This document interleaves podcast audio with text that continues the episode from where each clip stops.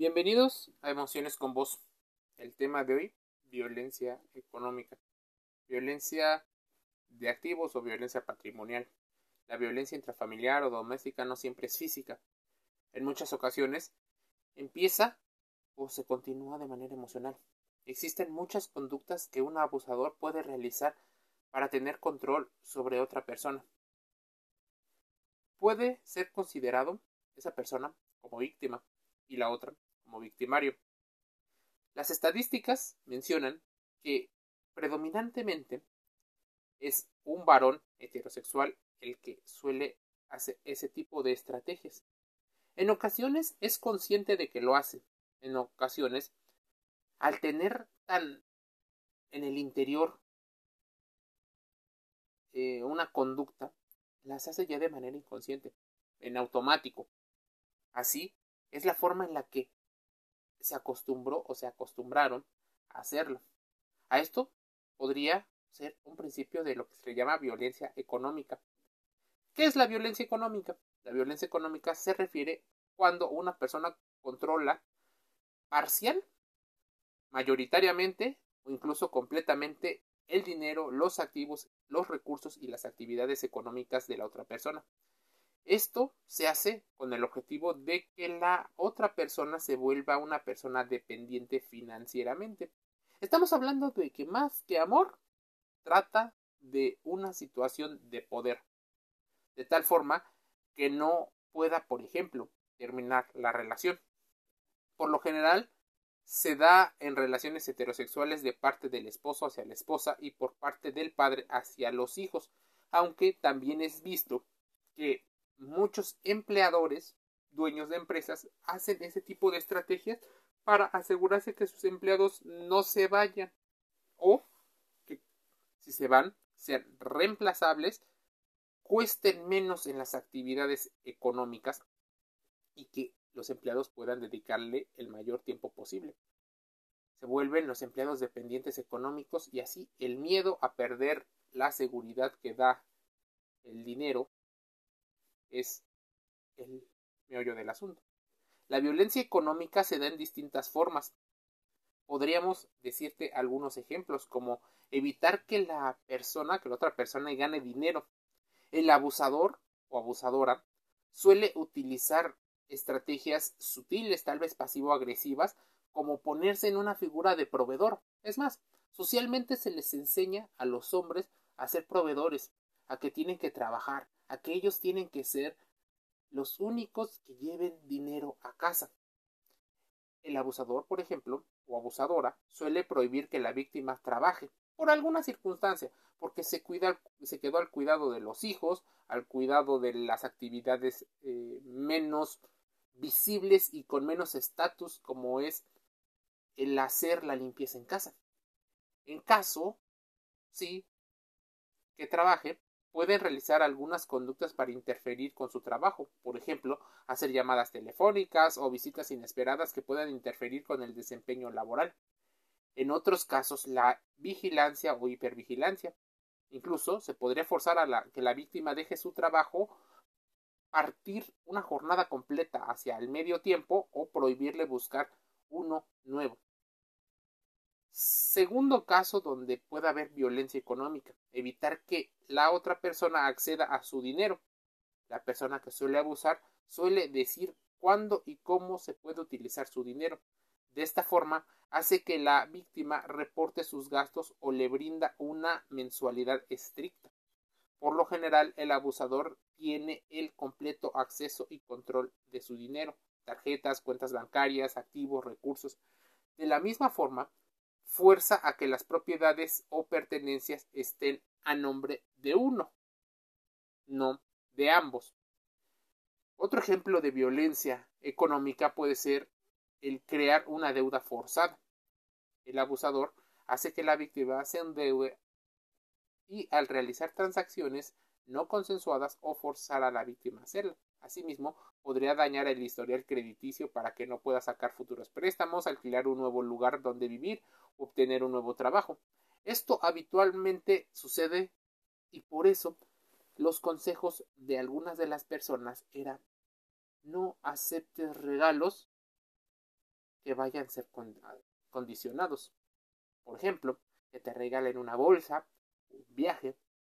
Habitualmente, una persona con personalidad abusadora utilizará al principio una estrategia que le llaman love bombing. De hecho, puedes buscarla en el podcast de emociones con voz en Spotify, Google Podcast y Apple Podcast.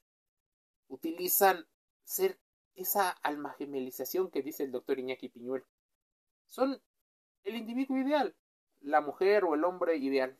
Así, al ser ideales, empiezas a confiar.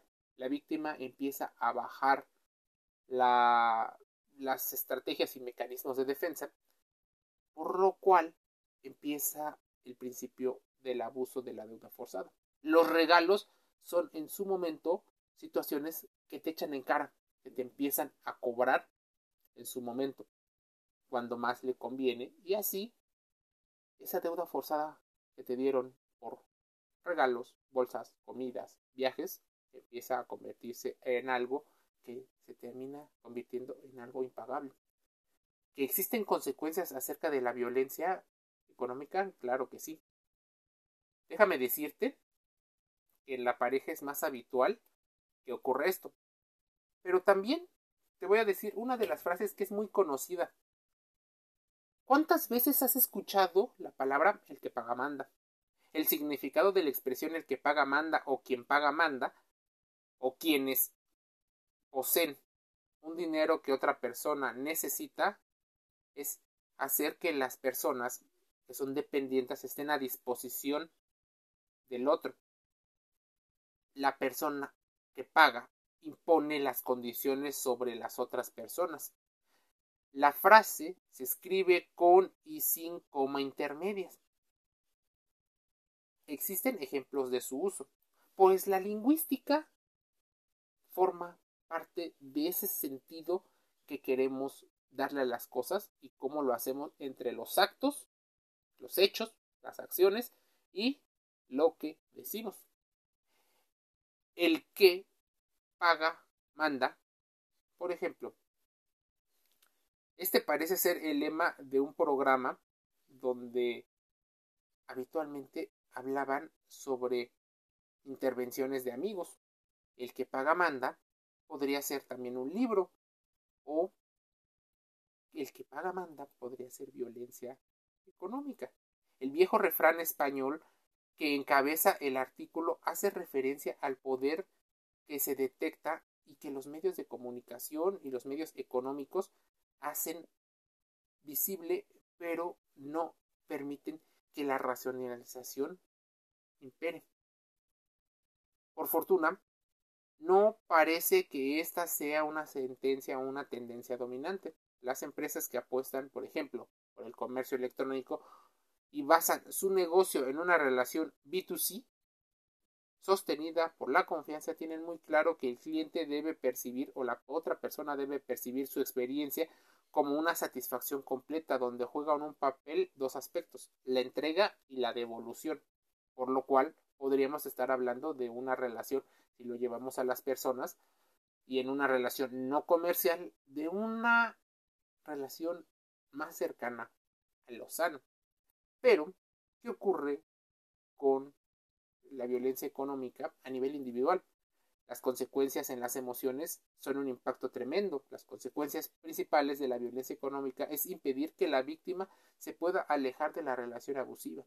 Al no ser autosuficiente económicamente, se ve enfrentado a distintas barreras para terminar la relación, alejarse, distanciarse o tomar una igualdad.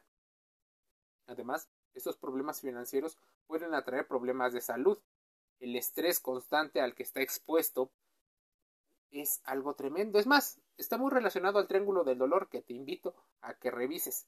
Por último, es importante que a nivel familiar y a nivel social tengas consideraciones con respecto a qué pasa con la persona que es violentada económicamente. En el caso, por ejemplo, de los niños a nivel familiar, la violencia económica es a lo que se acostumbran, son testigos de esto y pueden traer distintas consecuencias en su desarrollo, pueden influir en problemas de temperamento, competencias sociales, agresiones, incluso la repetición de factores en algún momento de su vida. A nivel social es una barrera para que las personas trabajen, contribuyan a esa desigualdad económica y laboral de las personas. Asimismo, tienen un costo muy alto en los servicios de salud médica y psicológica.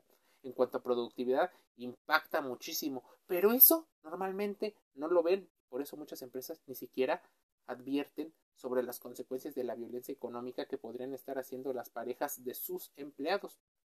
¿Cómo se puede prevenir la violencia económica? Bueno, la prevención es buscar de inicio a una pareja que sea más cercano o más tendiente a las relaciones 50-50. Sí, sé que muchas personas que siguen la ideología de las personas de alto valor, hombres o mujeres de alto valor, no están de acuerdo en la relación eh, equitativa económicamente del 50-50, pues quieren recibir más beneficios y a cambio a cambio dar algo que ellos consideran parte de una especie de naturaleza que mistifica. Si bien las relaciones 50-50 en el tema económico serían importantes para que ambos tengan una paz, pero no una lucha de poder. Déjame decirte, normalmente las relaciones, ya sean las de pareja o otras, se convierten en una lucha de poder por no saberse comunicar, la gente no ha aprendido a saberse comunicar, a llegar a puntos de acuerdo, a escuchar y recibir. Normalmente está acondicionada o condicionada a ejercer el poder de manera autoritaria. Posiblemente te encuentras en esta situación o has conocido una persona que tenga esta situación. Si estás viviendo una situación de violencia económica, hay ayuda disponible. Llama a la línea de emergencia de tu país y obtén asesoría necesaria. Muchas veces esta es gratuita es importante que lo consideres. ¿Qué otra situación debes de considerar para la violencia económica? Bueno, debes de tener siempre un ahorro. Debes de trabajar por más amor que puedas llegar a tener. Debes de tener tus fondos disponibles para alguna actividad. Si bien podemos hacernos muchas preguntas, ¿Cómo puedes detectar que existe cierta violencia económica? Bueno, ¿te has dado cuenta que le roban dinero? ¿Usted roba dinero a su familia? ¿Se le fuerza a darle acceso a sus cuentas bancarias para hacer transacciones sin pedirle opinión? Tal vez le hace sentir como si no tuviera derecho a saber los detalles de cómo se maneja el dinero o los recursos económicos dentro de el vínculo familiar el vínculo de pareja. Si tú consideras que en la relación se le asigna una cantidad de dinero a la semana o al mes aún sin usted está de acuerdo, se le fuerza a rendirle cuentas de cómo ha gastado el dinero, por ejemplo, pidiéndole los recibos, se le impide estudiar o asistir a cursos de capacitación, gasta más de la cuenta utilizando sus tarjetas de crédito o rehúsa a pagar los cargos los cuales podrían estar arruinándole a usted.